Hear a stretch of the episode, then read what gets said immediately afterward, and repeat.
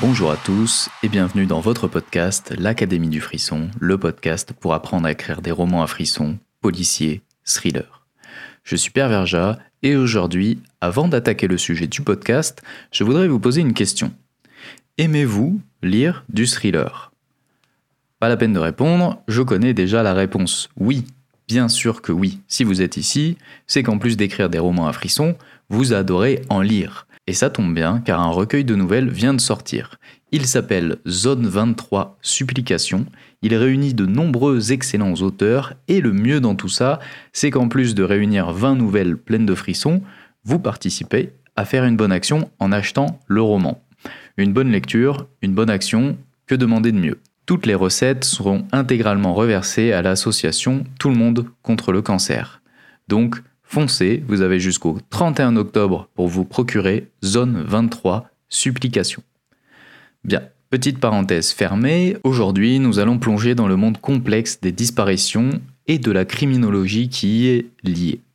Plongeons ensemble dans un sujet que l'on retrouve énormément dans les romans policiers et thrillers, un sujet que vous avez peut-être déjà abordé dans un de vos romans ou que vous souhaitez aborder.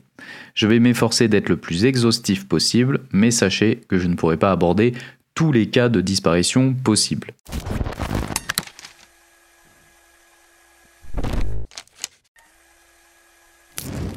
Les disparitions d'adultes et d'enfants sont des événements tragiques qui peuvent avoir des conséquences dévastatrices pour les familles et les communautés. La criminologie joue un rôle essentiel dans la compréhension, l'enquête et la résolution de ces affaires. La première étape dans une enquête de disparition est d'analyser les circonstances entourant la disparition les motivations et les profils des disparus peuvent varier considérablement, qu'ils soient par exemple mineurs ou majeurs. C'est ce qu'on va voir un petit peu plus tard. Dans le cas des enfants, par exemple, il peut s'agir d'enlèvement parental, d'enlèvement par un étranger ou même de fugue. Pour les adultes, cela peut être lié à des conflits personnels, des enlèvements, des crimes haineux ou d'autres facteurs.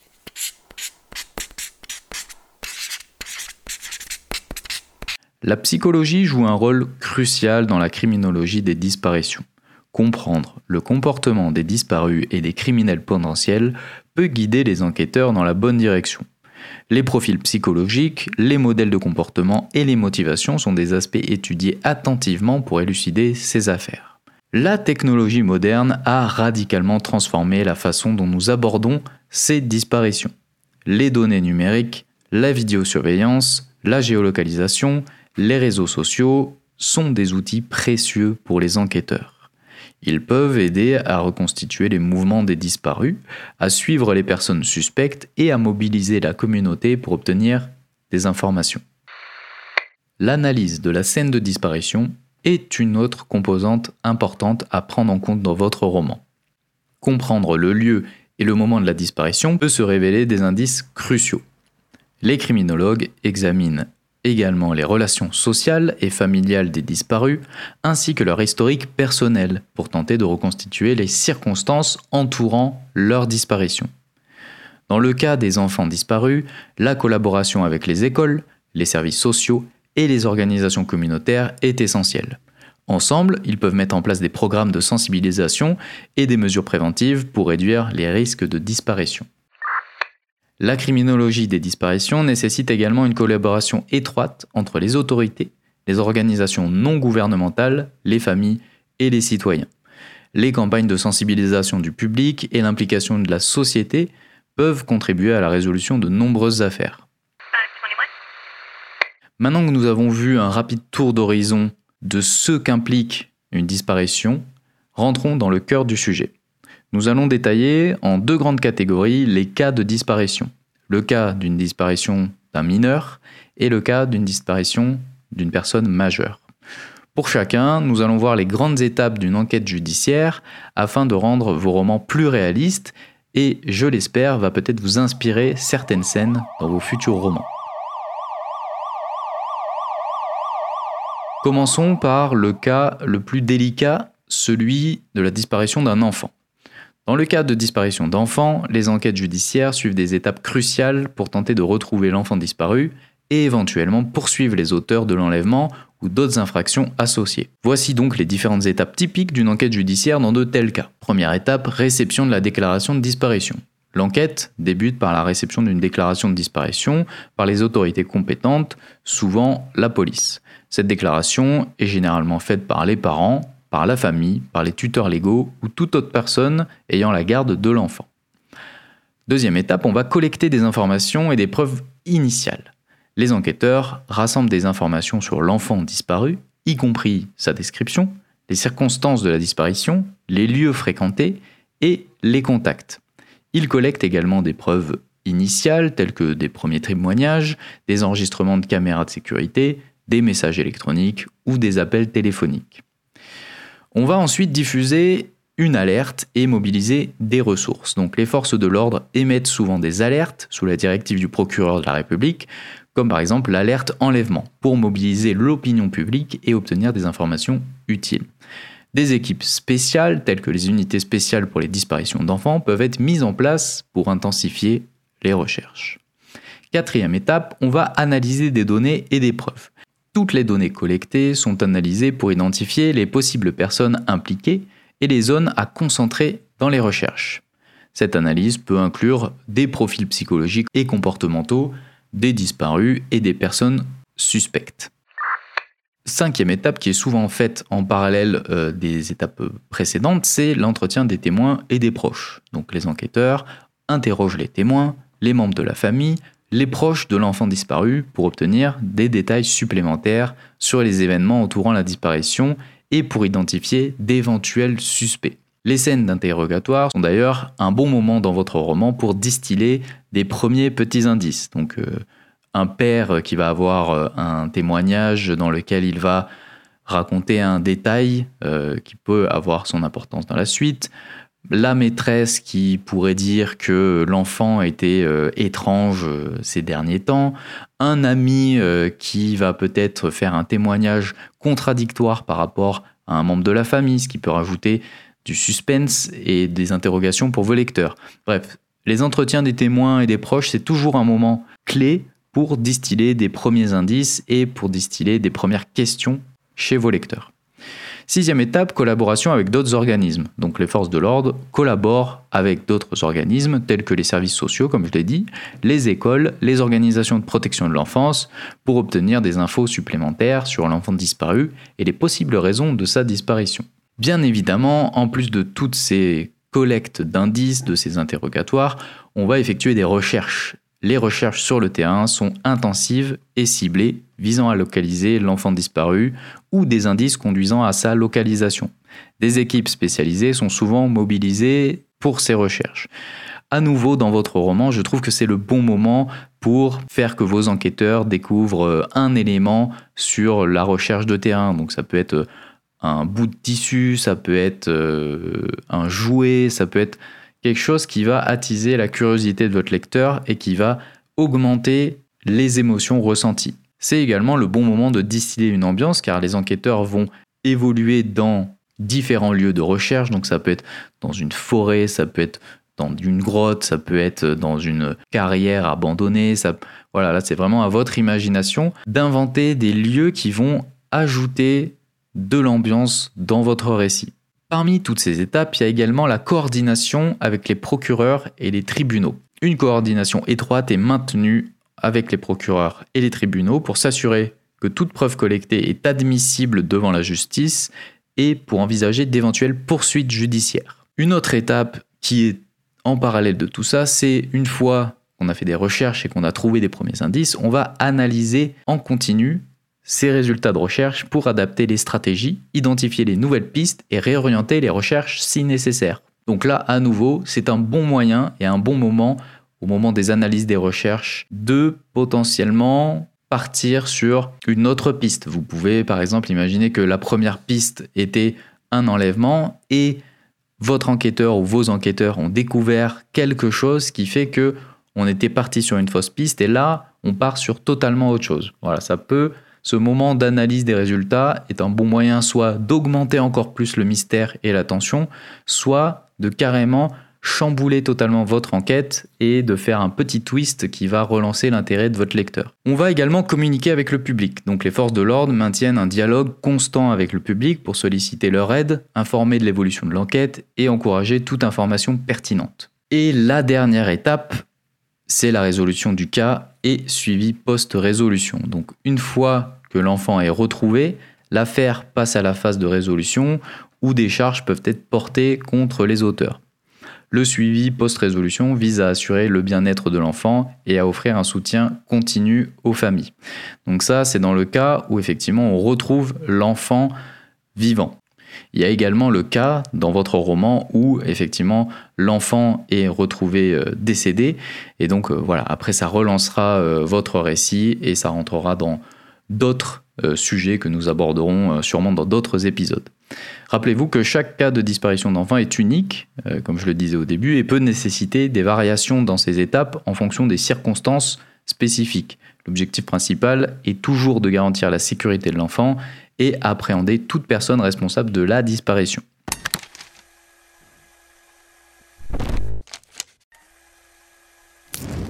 Maintenant que nous avons vu le cas de disparition de mineurs, maintenant attardons-nous sur le cas d'une disparition d'adultes. Chaque année, beaucoup de personnes disparaissent. Pour les familles, c'est un vrai calvaire, mais chaque disparition n'enclenche pas forcément une enquête. Lorsqu'une personne disparaît, la police ou la gendarmerie peut juger si la disparition présente un caractère inquiétant ou suspect. Une disparition est jugée inquiétante si la personne avait des contacts réguliers avec ses proches et ne montrait pas forcément de signes distinctifs d'une volonté de partir, de refaire sa vie ou simplement de s'octroyer une pause. La législation ne propose pas de définition spécifique, mais plusieurs indices peuvent mettre les autorités sur la piste d'une disparition inquiétante. On va juger le quotidien, les relations, l'état de santé mentale, la vulnérabilité de la personne disparue pour lancer ou non une procédure. On va rentrer un peu dans le technique, mais selon l'article 74.1 du Code de procédure pénale, la disparition d'une personne majeure protégée est traitée de la même manière que celle d'un mineur. Une personne âgée, en situation de handicap, sous tutelle, malade est considérée comme une personne majeure protégée.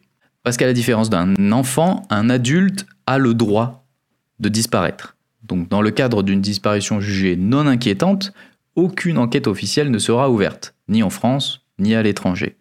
Les proches de la personne disparue devront effectuer les recherches par leurs propres moyens et ils pourront notamment céder des réseaux sociaux ou euh, de la télévision pour faire leurs propres recherches. En cas de disparition à l'étranger, les proches pourront entrer en contact avec les autorités du lieu de disparition, donc l'ambassade, un consulat ou encore les forces de l'ordre local. À nouveau, cette subtilité d'un adulte qui a le droit de disparaître, ça peut être intéressant dans votre roman et créer une ambiguïté entre les forces de l'ordre qui pensent que non, la personne disparue n'est pas une personne à disparition inquiétante, et les proches qui, eux, par contre, ont un instinct et se disent que ce n'est pas normal. Donc voilà, c'est peut-être un angle à trouver dans votre roman, et ça peut être intéressant. En cas de disparition inquiétante, une enquête officielle est ouverte, et donc la personne est alors inscrite sur le fichier des personnes recherchées. Et on va retrouver sensiblement le même déroulé que pour la disparition de mineurs. Donc, collecte d'infos, diffusion d'une alerte et mobilisation des ressources.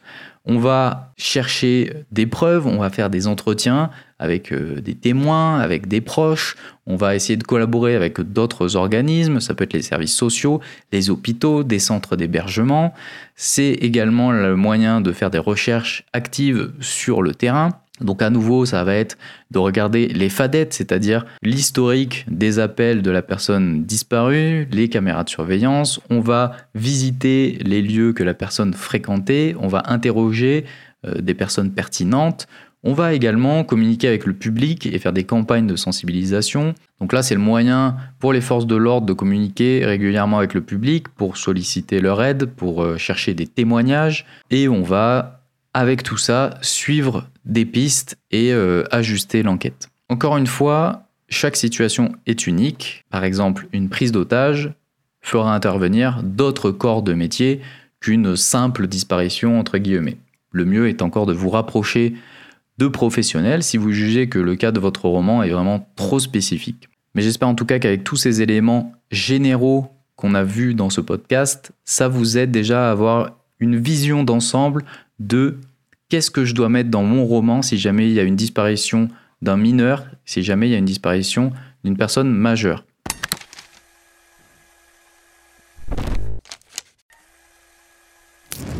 Et avant de conclure ce podcast, comme d'habitude, je voudrais vous recommander quelques lectures autour du sujet de la criminologie lors des disparitions d'enfants et d'adultes. Donc voici quelques titres déjà pour nos amis anglophones ou pour les personnes qui euh, sont à l'aise avec l'anglais. Missing Persons, A Handbook of Research de Stephen Morewitz et Mark L. Goldstein. Comme d'habitude, vous avez les liens dans la description du podcast. Et après, sinon en français, vous avez La criminologie pour les nuls d'Alain Bauer et Christophe Souillet qui abordent le cas de disparition. Et vous avez également Guide des recherches de personnes disparues de Gérard Desmartez. J'espère que je prononce bien tous les noms euh, de famille dans ce cas-là, sinon je suis désolé. Ces livres offrent des perspectives euh, variées, approfondies sur la criminologie des disparitions et abordent les aspects plutôt psychologiques, juridiques, mais également sociologiques. Donc euh, c'est sur ces trois livres que je me suis basé pour écrire cet épisode. Et surtout, vous le savez, n'oubliez pas que l'écriture de romans de frisson, ça s'enseigne. Donc, si vous êtes intéressé pour apprendre toutes les techniques nécessaires à l'écriture d'un roman policier captivant, je vous invite à visiter le site académiedufrisson.fr. Vous y trouverez des formations complètes qui vous apprendront pas à pas à écrire un roman policier.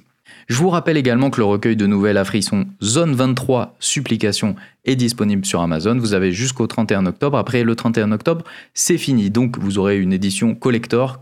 Vous aurez participé à une bonne action et en plus, vous aurez un recueil de 20 nouvelles excellentes.